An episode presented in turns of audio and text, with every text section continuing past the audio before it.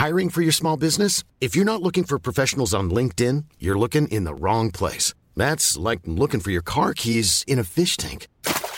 LinkedIn helps you hire professionals you can't find anywhere else, even those who aren't actively searching for a new job but might be open to the perfect role. In a given month, over 70% of LinkedIn users don't even visit other leading job sites. So start looking in the right place. With LinkedIn, you can hire professionals like a professional. Post your free job on linkedin.com slash people today. Porque el mundo actual no se entendería sin la economía y los negocios. Acompaña a Mario Maldonado, el columnista de negocios más joven y objetivo del periodismo financiero, en su programa Bitácora de Negocios.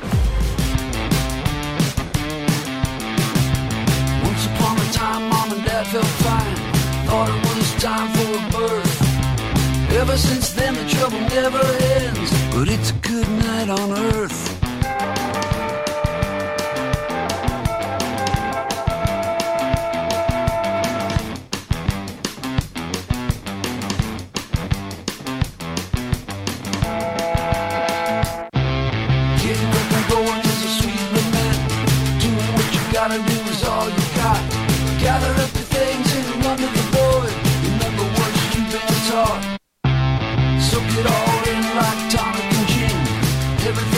What it's worth is relative. Look, my friend, it's a good night on earth.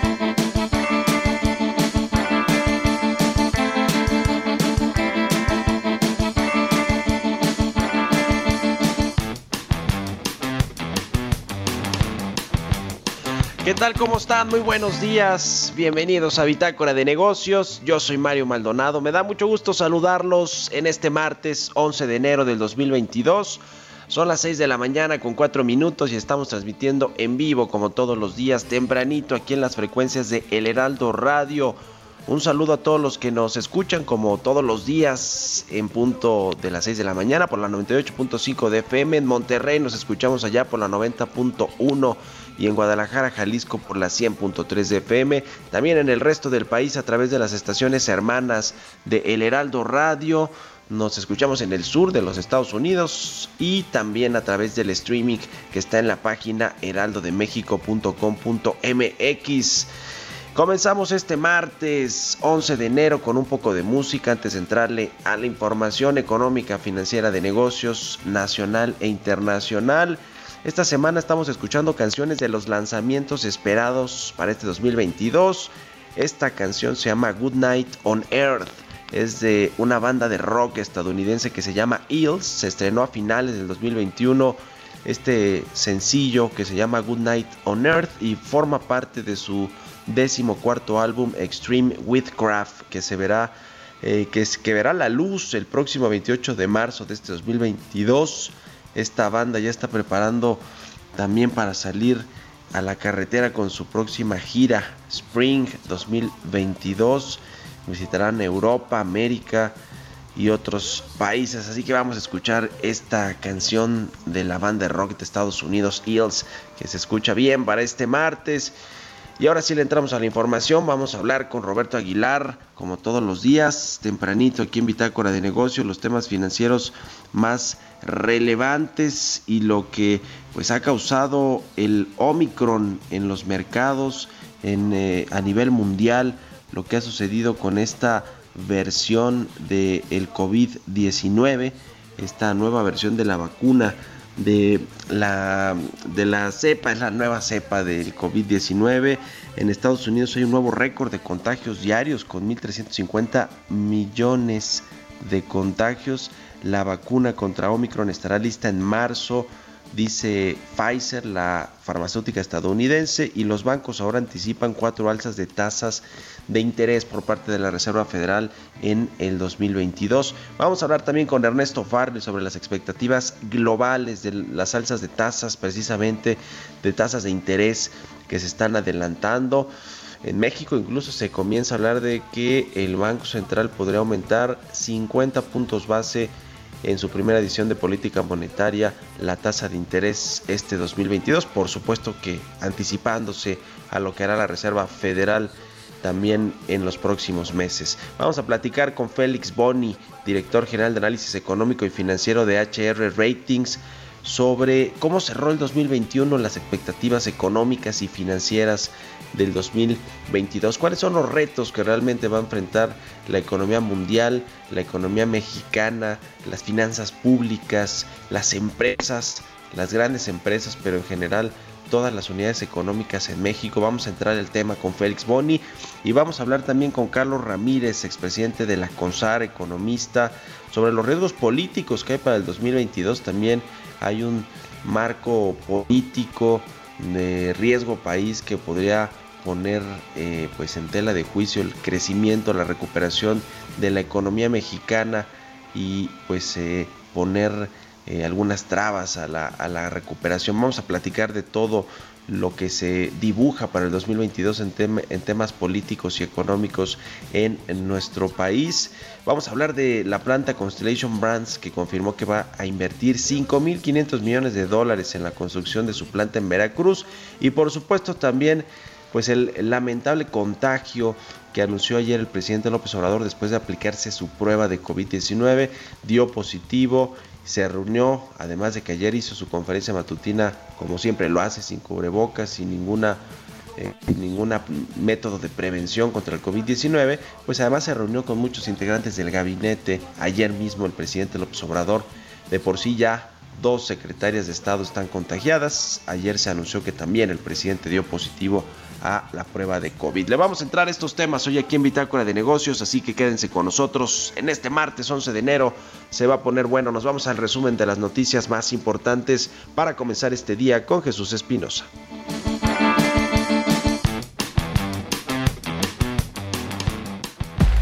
El resumen. Ayer por la mañana, en su conferencia de prensa, el presidente Andrés Manuel López Obrador había aceptado que amaneció ronco y descartaba que se tratara de COVID-19 e insistió en que a pesar del incremento de casos, no se refleja en hospitalizaciones. Amanecí ronco. Sí. Voy a hacer la prueba más tarde, pero yo creo que es gripe. Este es el incremento de casos. Sí hay contagios crecientes, pero afortunadamente todavía no se refleja en hospitalizaciones y lo más importante en fallecimientos. O sea que estos fallecimientos no tiene pues eh, la misma peligrosidad, sí, letalidad de las otras variantes, por la tarde de este mismo lunes, el presidente a través de su cuenta de Twitter informó que resultó positivo a una prueba de COVID-19. Se trata de la segunda vez que el mandatario se contagia del virus después de que se enfermó en enero del año pasado. La Asociación de la Industria Nacional de Autopartes señaló que la escasez de chips a nivel global afectó la fabricación de 603.329 autos en México en 2021. El presidente ejecutivo interino de la agrupación de autoparteros, Alberto Bustamante, explicó que este fue el efecto total de este fenómeno en las plantas instaladas en México durante el año pasado.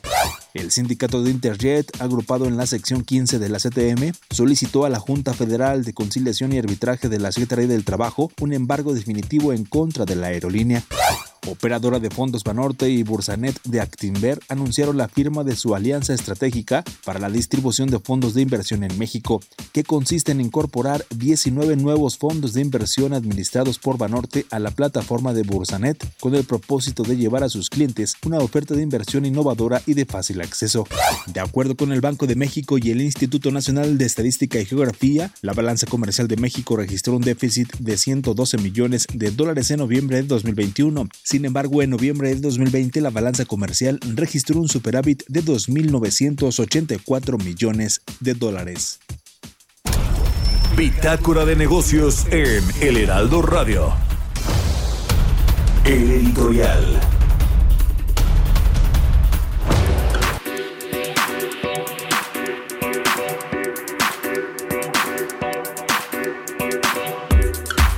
Segunda ocasión, como ya escuchamos, el presidente Andrés Manuel López Obrador se contagió de COVID-19.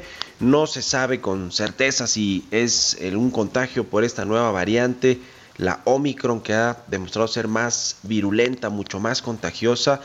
Pero sí se da en medio del incremento generalizado de los contagios, esta llamada cuarta ola de contagios y cuando el mundo pues en, en el mundo los gobiernos comienzan a tomar medidas restrictivas en cuanto a movilidad, en cuanto pues a que la gente se agrupe públicamente o, privadamente. Eh, hay restricciones en, restaurantes, en, lugares de convivencia social. Por supuesto, no hay estos eh, grandes eventos públicos o se está regresando de nueva cuenta a restringir estos, estos grandes eventos. También ocurre en el momento en el que el presidente López Obrador y su gabinete y sus simpatizantes y sus aliados, como la jefa de gobierno de la Ciudad de México, Claudia Sheinbaum, quienes desestiman el nuevo repunte de los contagios y de las variantes, se resisten a endurecer las políticas sanitarias. El resultado de pues toda esta cadena de errores o irresponsabilidades pues es que el gabinete presidencial ha comenzado a infectarse de coronavirus. El viernes pasado la secretaria de Economía Tatiana Cloutier anunció que dio positivo una prueba de COVID.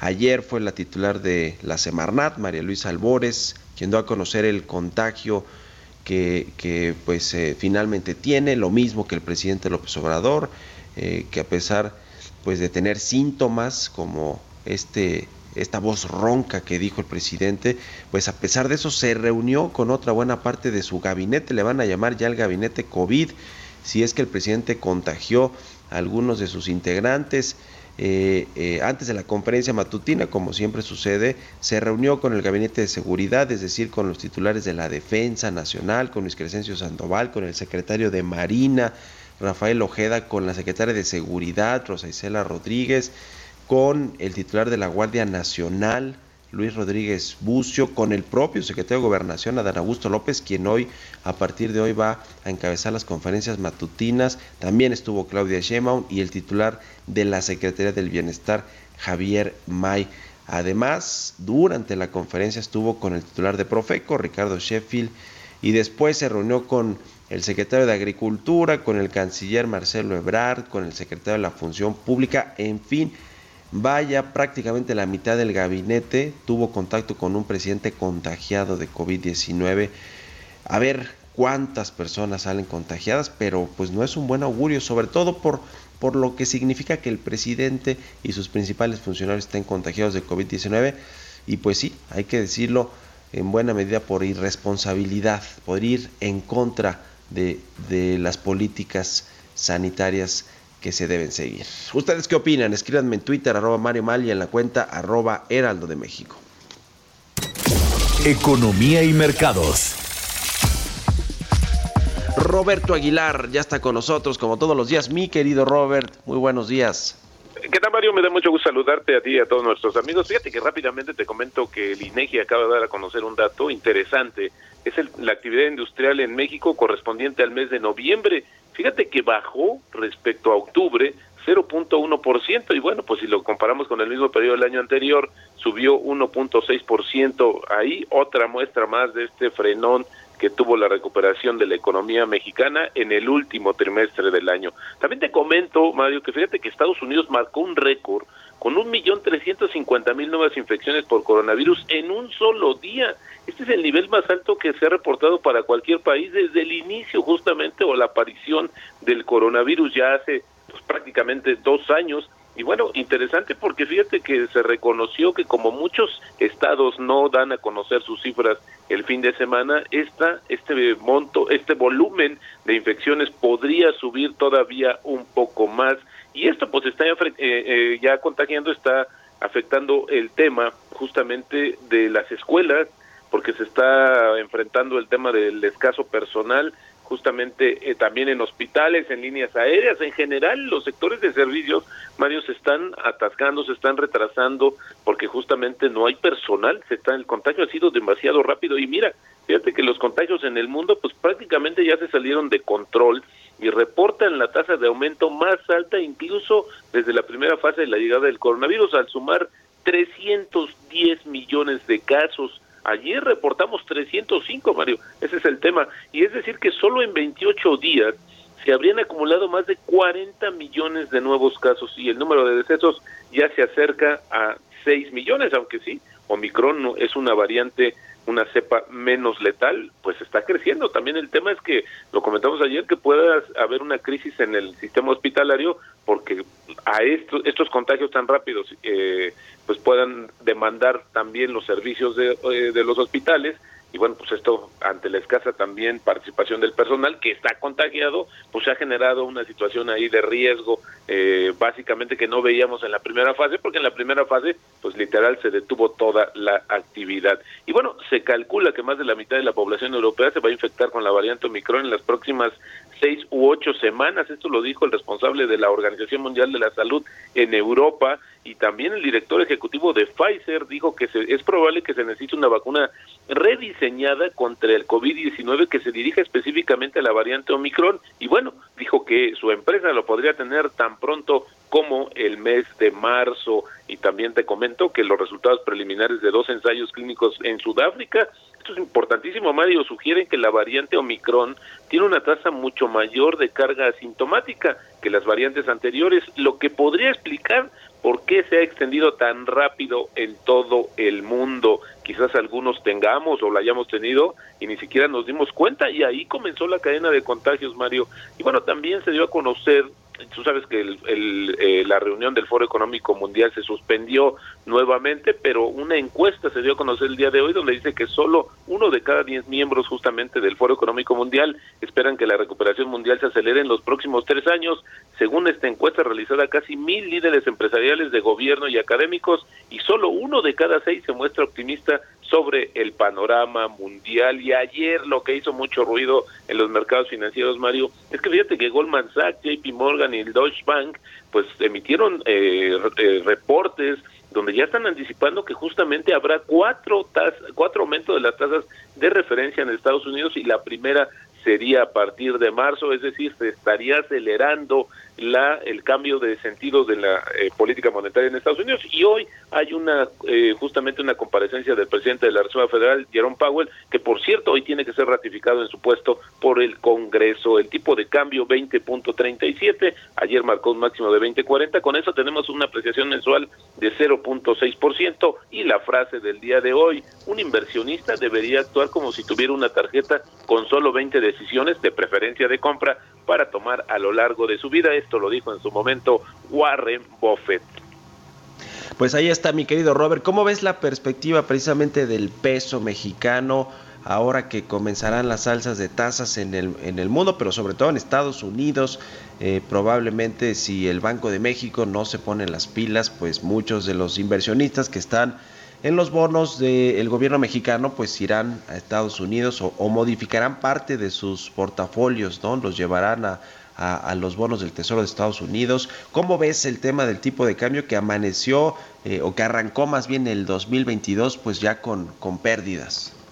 Fíjate que ah, es interesante, Mario, porque habría como dos velocidades de los efectos. Uno tendría que ser de inmediato en los mercados financieros con esta mayor volatilidad ante la reconformación de portafolios que tú comentas. Y la otra es que esto le va a meter mucha presión a la deuda de los países emergentes. México efectivamente quizás no se haya endeudado, como dice el presidente. El tema es que nos va a costar más cara la deuda que hoy tenemos vigente. Así es que yo esperaría que estas dos direcciones sí fueran negativas en, el primer, en los primeros eh, semanas o meses en esa perspectiva para el peso mexicano. Al final, también ha sido una de las situaciones que ha más afectado esta volatilidad del dólar, pues es lo que se refleja justamente. No es que tengamos un tema de fortaleza en México, al contrario, yo creo que habrá muchas más preguntas sobre el entorno de los cambios que pretende realizar este gobierno y esto le ha metido ruido. Ahí vemos el tema de la actividad industrial, vimos ayer también la inversión fija. Entonces sí, son temas que al final del día están preocupando a los inversionistas. Yo diría que esto se está conjugando en una situación bastante eh, complicada o amenazante para el tipo de cambio, pero también hay que considerar, Mario, que también la fortaleza o la estabilidad macroeconómica, pues en realidad el activo más importante de este país ha mantenido un poco a flote el tipo de cambio. Muy bien, gracias mi querido Robert, muy buenos días. Al contrario, Mario, un abrazo, muy buenos días. Roberto Aguilar, síganlo en Twitter, Roberto AH, vamos a otra cosa. Radar Económico. Y como todos los martes ya está con nosotros Ernesto Farri, nos va a platicar sobre las expectativas globales, precisamente de las salsas de tasas de interés. Mi querido Ernesto, muy buenos días, adelante. ¿Qué tal Mario? Muy buenos días. Bueno, pues eh, si vemos lo que ha sucedido con las tasas de, interés de los bonos de los gobiernos en las últimas tres semanas, es eh, pues también algo eh, importante para señalar, ¿no? Por ejemplo, la tasa del bono norteamericano a 10 años, el de los bonos del Tesoro, estaba en la semana que terminó el 17 de diciembre, antes de Navidad, en 1.35. Y el día de ayer, pues ya estaba en 1.80, es decir, 45 puntos base de incremento, que es pues un incremento muy, muy fuerte, pero que implica del otro lado que los precios de los bonos han, caído, ¿no? En la medida que aumenta la tasa de interés de los mismos es porque el precio de los mismos ha bajado. Lo mismo si vemos los bonos del gobierno alemán, pagaban una tasa negativa hace tres semanas del menos punto 40% anual. Y pues ayer andaban en punto cero, menos punto 05 eh, también un, un, incremento de 35 puntos base en la tasa, lo que implica una caída en el precio. Y, lo mismo se observa en, en otros bonos, ¿no? Incremento muy importante. ¿A qué se debe esto? Bueno, pues a que ya empezaron los bancos centrales con la desarticulación de sus políticas monetarias extremas. Lo primero que hacen es irle cerrando la llave a la creación de dinero, que es lo que se llama el tapering. Después viene el alza de tasas de interés y después viene otra fase en la que recogen dinero. Y la minuta de la última reunión de lo que se llama el Comité Federal de Mercado Abierto de la Reserva Federal, que conocimos la semana pasada, pues nos deja ver que ya están pensando los miembros de la Fed en acelerar el tapering y incrementar la tasa de interés pues desde marzo. Entonces esto ha hecho que pues varios estemos viendo un incremento de cuatro incrementos, perdón, en el año en, eh, en la tasa de interés por parte de la Reserva Federal para llevar la tasa que hoy está en el rango del 0 al 0.25, la tasa de fondos federales, que es la tasa un día, para llevarlo al 1 a 1.25% al cierre del año. Y eso pues, va a tener todos los efectos que se acaba de hablar de, reconformación de portafolios, salida de mercados emergentes, presiones en el Muy bien. Cambio. Muchas gracias, mi querido Ernesto. Como siempre, un abrazo y muy buenos días. Igualmente, Mario. Continuamos en un momento con la información más relevante del mundo financiero en Bitácora de Negocios con Mario Maldonado. Regresamos. Estamos de vuelta en Bitácora de Negocios con Mario Maldonado.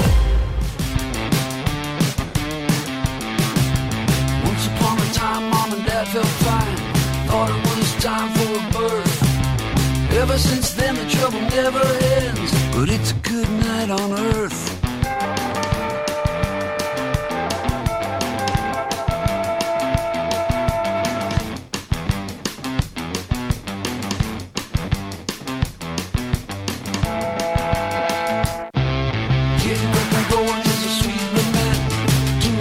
Ya estamos de regreso aquí en Bitácora de Negocios. Son las 6 de la mañana con 30 minutos, tiempo del centro de México.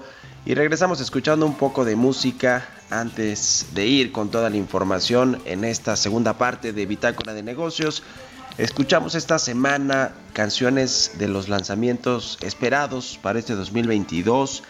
Esta canción es de una banda de rock estadounidense que se llama Eels.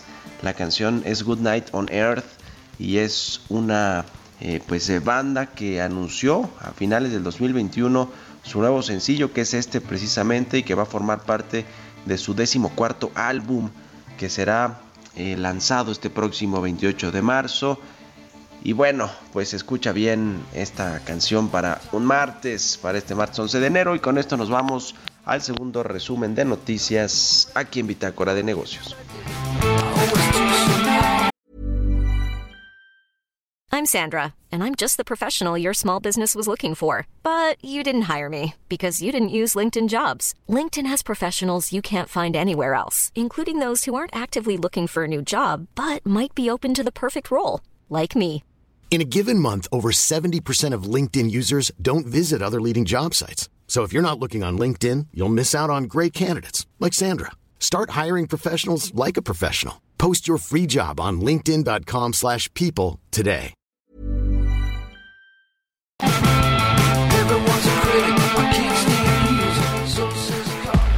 El resumen. Acuerdo con la cartera de proyectos de inversión de la Secretaría de Hacienda, el tren interurbano México-Toluca ya presenta un gasto de 103.615 millones de pesos, costo actualizado en este año y supera en 173% el que originalmente se estimaba de 38.609 millones de pesos en 2015, cuando comenzó a construirse luego de sus licitaciones en la administración de Enrique Peña Nieto. El Instituto Nacional de Estadística y Geografía reveló que el consumo privado de octubre registró un crecimiento a tasa mensual de 0.16% y sumó cuatro meses al alza. Cabe señalar que en septiembre el indicador avanzó 0.84%, por lo que si bien hay un crecimiento, este mostró una desaceleración. El INEGI también informó que la entrada al país de divisas internacionales aumentó 18.7% en noviembre del año pasado respecto a octubre previo. Los datos apuntan que el décimo primer mes de 2021, la derrama económica de los viajeros extranjeros fue de 2.008 millones de dólares, mientras que en octubre fueron 1.691 millones de dólares. Datos de la Secretaría de Agricultura y Desarrollo Rural indican que México es líder en exportaciones alimentarias a nivel mundial para ocho productos agroalimentarios que en 2020 generaron ventas por 14.716 millones de dólares. Los ingresos obtenidos por estas mercancías superan la inversión de obras insignia de esta administración, como la refinería de Dos Bocas en Tabasco, cuyo costo asciende a 9 mil millones de dólares. La Cámara Nacional de la Industria Cinematográfica indicó que al cierre del año pasado, los cines en el país obtuvieron ingresos por 7.495 millones de pesos. Dicho monto significa un incremento anual de 103%, pero es 60% menos a los registrados en 2019, previo a la pandemia de COVID-19.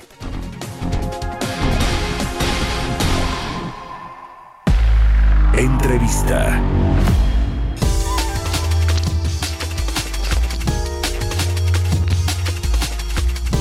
Vamos a platicar ahora con Félix Boni, él es director general de análisis económico y financiero de la calificadora HR Ratings, a quien me da mucho gusto saludar. ¿Cómo estás Félix? Muy buenos días y feliz inicio de año. Sí, buenos días, gracias. Pues cómo se ve el 2022, ¿qué te parece si cerramos más bien con el 2021 que eh, nos dejó una inflación altísima en México y en el mundo? En México en particular, pues además hay otros problemas como la inversión eh, pública y privada que no está aumentando. Eh, ayer tuvimos el dato precisamente de la inversión fija bruta que no fue, que no fue bueno, se, se quedó estancada este, este indicador y algunos otros que nos muestran que 2022 pues no va a ser un año facilito aunque, aunque seguirá la recuperación económica después de, del golpe que le dio la pandemia del COVID-19 en el 2020 a todas las economías. ¿Cómo ves el panorama de, del 2022 y el cierre del 2021, eh, Félix?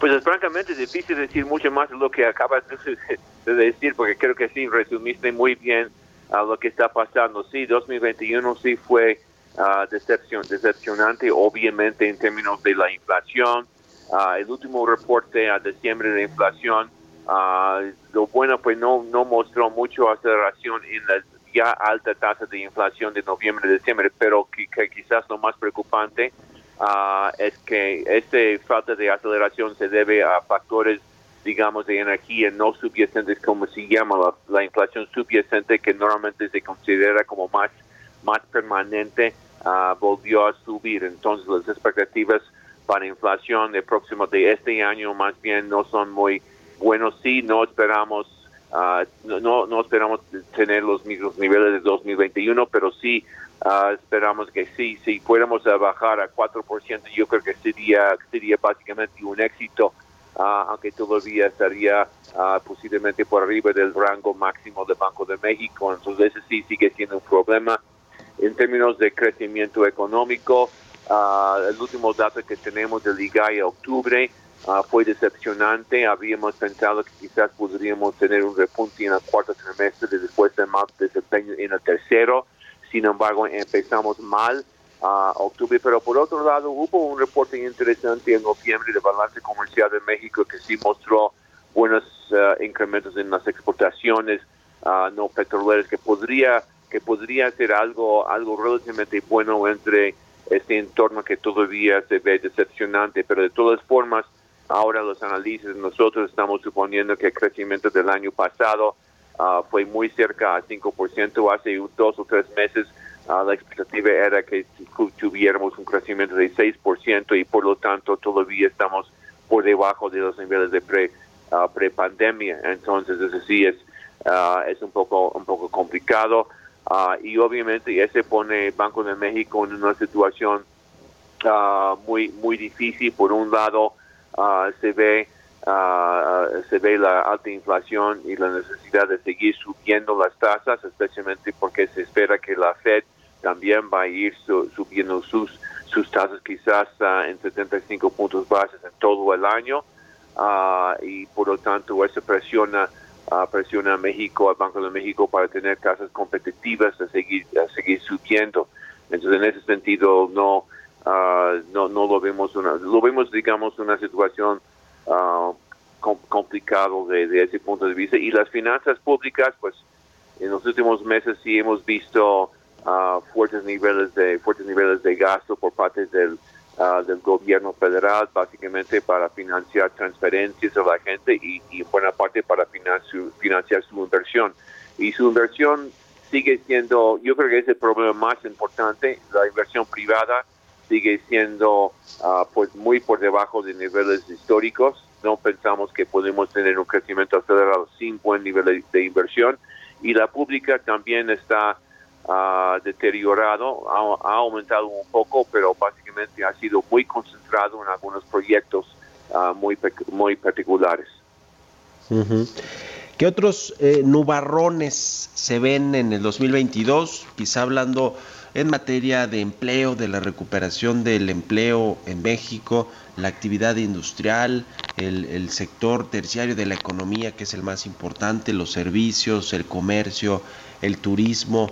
¿Dónde ves eh, mayores problemas de, recuperación de sectores económicos en términos pues de inversión, de creación de empleo y de, y de generación de actividad productiva?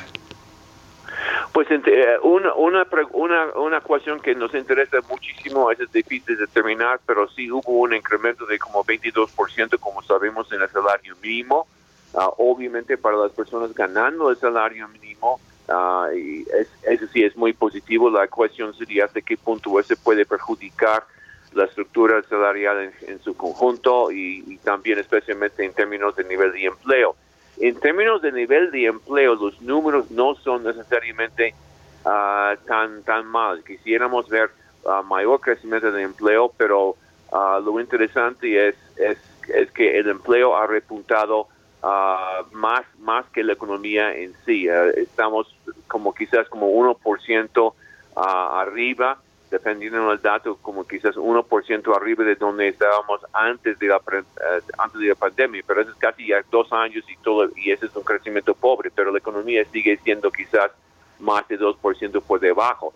en ese sentido, uh, lo de empleo no está tan necesariamente tan mal, aunque en algunos sectores sí hemos visto, por ejemplo, en algunos sectores de servicios, así está muy ah, muy complicado, especialmente por por lo de, outsourcing, uh, que es que es que es complicado.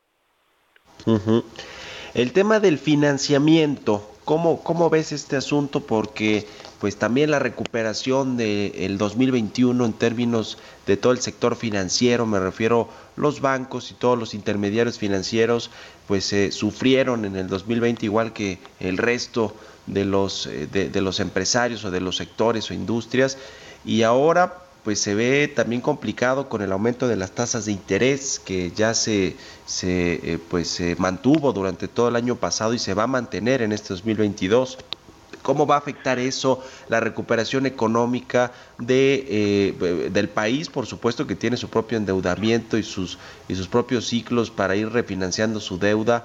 Eh, pero, pero para las personas y las empresas que les va a salir más caro, pues pedir un crédito para cualquier eh, cosa, Félix, ¿cómo, ¿cómo ves el tema financiero?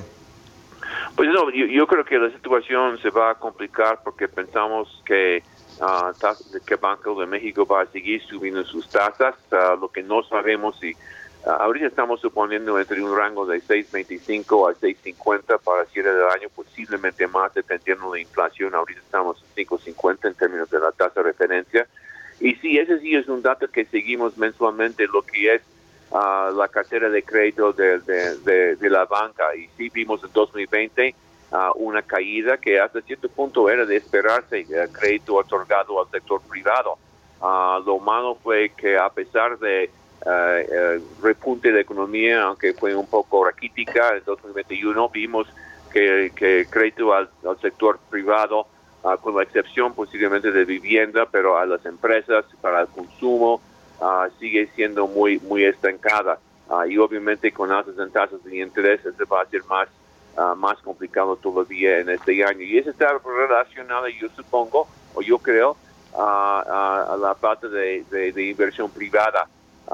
Es difícil conseguir créditos y las ganas de invertir aparentemente por parte del sector privado también están digamos restringidos por por falta de confianza en términos de, crecimiento y especialmente por incertidumbre provocado por esos niveles de inflación que está peor en el sentido de que no es únicamente un problema de México, es un problema global que hace quizás ah, estructuralmente más difícil de resolver. Entonces, si el crédito lo vemos relacionado a la falta de inversión privada, uh, lo cual vemos como elementos quizás más, más críticos uh, y, el financiamiento para el banco, para el gobierno, pues yo creo que sí van a poder financiar sus necesidades, pero el costo va a ir subiendo y especialmente hay un elemento muy importante, no hay que olvidar que una parte relevante, no me acuerdo exactamente la cifra, pero una parte relevante de la deuda del gobierno federal está en denominado en UDI, que implica que, uh, que va a subir de acuerdo con la inflación y por lo tanto en ese sentido uh, la carga financiera del gobierno federal va a seguir subiendo uh, más todavía por los incrementos en las tasas mismas. Pues interesante el, eh, los comentarios y difícil el panorama 2022. Vamos a estar pues en comunicación, si nos permites Félix, para seguir analizando con detalle cada uno de estos renglones económicos en este año. Te agradezco mucho estos minutos, como siempre. Muchas gracias y buenos días. Muchas gracias, buenos días, buen, buen inicio de año. Igualmente para ti es Félix Boni, el director eh, de análisis económico de la calificadora HR Rating. Son las 6 de la mañana con 44. Vamos con las historias empresariales. Historias empresariales.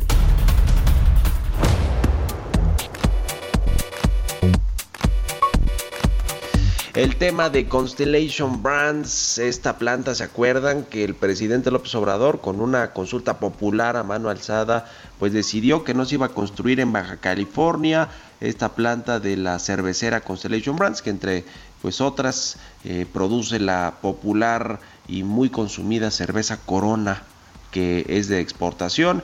Bueno, pues se cambió sus planes después de todo este asunto penoso para la empresa y para México. Y ahora con una inversión de 5.500 millones de dólares, esta compañía estadounidense confirmó que va a construir su planta ya no en Baja California porque no lo dejaron eh, eh, con esta consulta popular que impulsó el presidente, pero sí la va a construir en el estado de Veracruz y Giovanna Torres nos tiene todos los detalles. Constellation Brands Inc. es una empresa de producción y comercialización estadounidense de cerveza, vino y licores. Constellation es la empresa importadora de cerveza más grande de los Estados Unidos, medida por las ventas y tiene la tercera participación de mercado más grande de todos los principales proveedores de cerveza. Con sede en Victor, Nueva York, Constellation tiene alrededor de 40 instalaciones y aproximadamente 9.000 empleados y cuenta con más de 100 marcas en su portafolio. Recientemente anunció que invertirá entre 5.000 y 5.500 millones de dólares para la construcción de una planta en Veracruz en el sureste del país. El anuncio se da después de la cancelación de la construcción de la planta de Mexicali en marzo del 2020, la cual fue rechazada por los mismos pobladores a través de una consulta pública. En un reporte, Constellation Brands confirmó que ha actualizado su plan para invertir en el próximo incremento de capacidad en México que brinda brindará la flexibilidad a largo plazo necesaria para respaldar el crecimiento futuro esperado de su portafolio de cervezas mexicanas de alta gama. Para esta planta, la compañía estima una inversión de hasta 5.500 millones de dólares, recursos que se ejercerán entre el año fiscal 2023 y el 2026, y se espera que la mayoría de los gastos ocurra en los primeros tres años de ese periodo, de acuerdo con los datos de un reporte financiero. Detalló que la nueva planta sumará entre 25 y 30 millones de hectolitros adicionales de capacidad total y también considera la expansión y optimización continua en las otras plantas de la empresa en Nava y Obregón. Para Bitácora de Negocios, Giovanna Torres. Entrevista.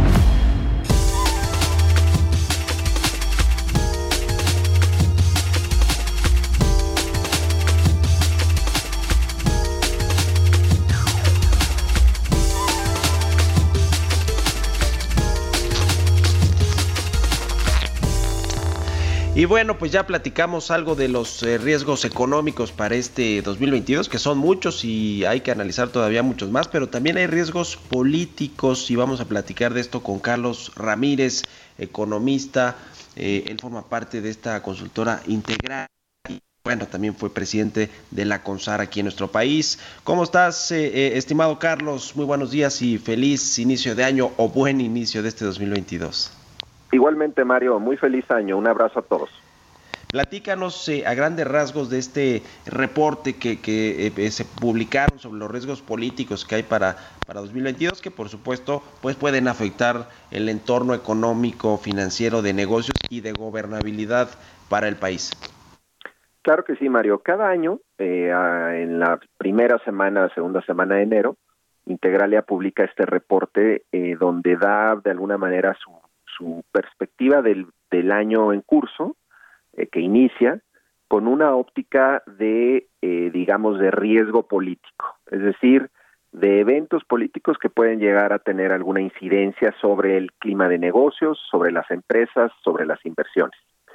En esta ocasión hemos eh, identificado los 10 principales riesgos y te menciono algunos, los separaría de manera muy breve en tres, eh, digamos, eh, hay riesgos de carácter, digamos, electoral, ¿no? Tenemos elecciones en seis entidades de la República, eh, tenemos riesgos de carácter de, en temas de seguridad y tenemos riesgos, vamos a llamar, económicos, pero que tienen de alguna manera un componente político. El riesgo número uno, para decirlo con claridad, Mario, que vemos este año, es un presidente de la República, vamos a llamar, muy, muy decidido a avanzar su agenda política eh, a toda costa. Y esto eh, lo vemos como un riesgo porque hay algunas iniciativas, algunas posturas del presidente de la República que consideramos van a tener una incidencia negativa sobre el clima de negocios, particularmente la reforma eh, eléctrica, eh, la reforma electoral que quiere llevar a cabo para de alguna manera cambiar la forma en cómo contamos los mexicanos los votos y eh, entre otras. Pero lo que un poco el mensaje es, presidente, más echado para adelante que nunca, incluso la palabra sería más radicalizado. Y ese es un riesgo central, digamos, para el 2022. Y luego eh, mencionaría digamos, ciertamente el clima de seguridad del país eh, nos parece que no va a mejorar gran cosa. Nos preocupa el ciclo electoral desde un punto de vista de la incidencia que puede tener el crimen organizado en estas seis entidades en donde hay cambio de gobernador. Y desde el punto de vista económico, eh, ciertamente la reforma eléctrica eh, nos parece que va a ser el tema central de discusión en el legislativo, pero con amplia incidencia económica y finalmente dos elementos, la fragilidad de las finanzas públicas, que si bien no creemos que vayan a descomponerse enteramente, pero nos preocupa que se están viendo frágiles, y Banco de México. En Banco de México, eh, como sabemos, hay una nueva gobernadora eh, y se va a enfrentar eh, la nueva gobernadora a un entorno muy complejo de, por un lado, inflación doméstica muy alta, y por otro lado en Estados Unidos el inicio del ciclo de normalización monetaria que va a poner enorme presión sobre el Banco Central con una nueva persona que en nuestra consideración, que merece todo nuestro respeto, que tiene ciertamente una trayectoria, eh, digamos, burocrática importante, pero que no tiene experiencia en temas monetarios y financieros. Esos, en grandes rasgos, son los riesgos que vemos para el 2022. Ahora, eh, la recuperación económica, el, el, gobierno tiene pues una previsión de rebote todavía económico pues muy amplio, ¿no? De más de cuatro pues, y medio por ciento para este año. Ya prácticamente no hay quien tenga ese pronóstico para México. Eh, ¿cómo, ¿cómo, ven esto? Porque pues yo imagino que si crecimos menos, que si crecemos menos va a faltar recursos fiscales, ¿no? El, van a tener que eh, rehacerse algunas cosas del presupuesto eh, y esto le pone pues también presión al gobierno eh, en, en, cuestión de cómo va, va a, ir a, ir ajustando el, el, tema del gasto público. Efectivamente. El, la expectativa de crecimiento económico del gobierno parece ya haberse quedado, eh, digamos, muy alta y, y muy probablemente va a tener que corregir a la baja en los próximos meses. Si esto ocurre, pues necesariamente tiene un impacto sobre los ingresos presupuestales. Ya lo estamos viendo, Mario. Si uno ve los reportes de finanzas públicas de los últimos dos o tres meses, hemos visto que el comportamiento en general de la recaudación ya no es la recaudación esta de la que hablaba mucho el presidente en los primeros meses de este año. Eh, ya es una recaudación que apenas, apenas está por arribita digamos que la del año pasado. Y a eso súmale que vienen presiones muy importantes de gasto por el lado del gasto social, que está el presidente pues prometiendo enorme gasto social para este año y para los próximos, y los grandes proyectos de infraestructura que van a requerir, vamos a llamar, un último empujón por parte del gobierno y que creemos que esto va a elevar el monto de recursos destinado a ellos. Entonces, hay presiones por el lado de los ingresos, es decir, expectativa de que probablemente no se cumplan eh, estos y por otro lado presiones por el lado del gasto y eso pues eh, ciertamente le va a poner al gobierno una situación difícil para para cumplir sus metas, ¿no? Entonces sí coincido plenamente este tema del crecimiento económico. Además tenemos esta nueva este evento de Omicron y esta cuarta ola que pues si bien no va a tener, creemos, esperamos, una, un impacto económico como ciertamente la de las otras olas, va, va a tener alguna incidencia, es sí. inevitable. Entonces sí, eh, eso sí, pone todavía más estrés sobre el crecimiento de este año. Y pues vienen las elecciones en seis estados, la consulta de revocación de mandato y Así algunos es. otros asuntos que seguramente estarán distrayendo mucha atención, mi querido Carlos. Te agradezco como siempre estos minutos, un abrazo, muy buenos días.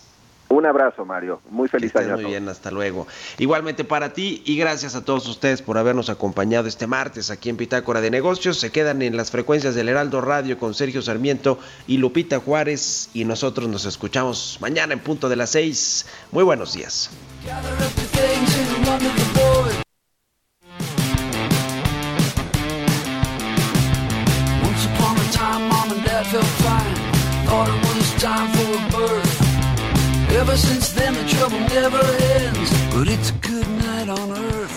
Esto fue Bitácora de Negocios con Mario Maldonado, donde la H suena y ahora también se escucha. Una estación de Heraldo Media Group.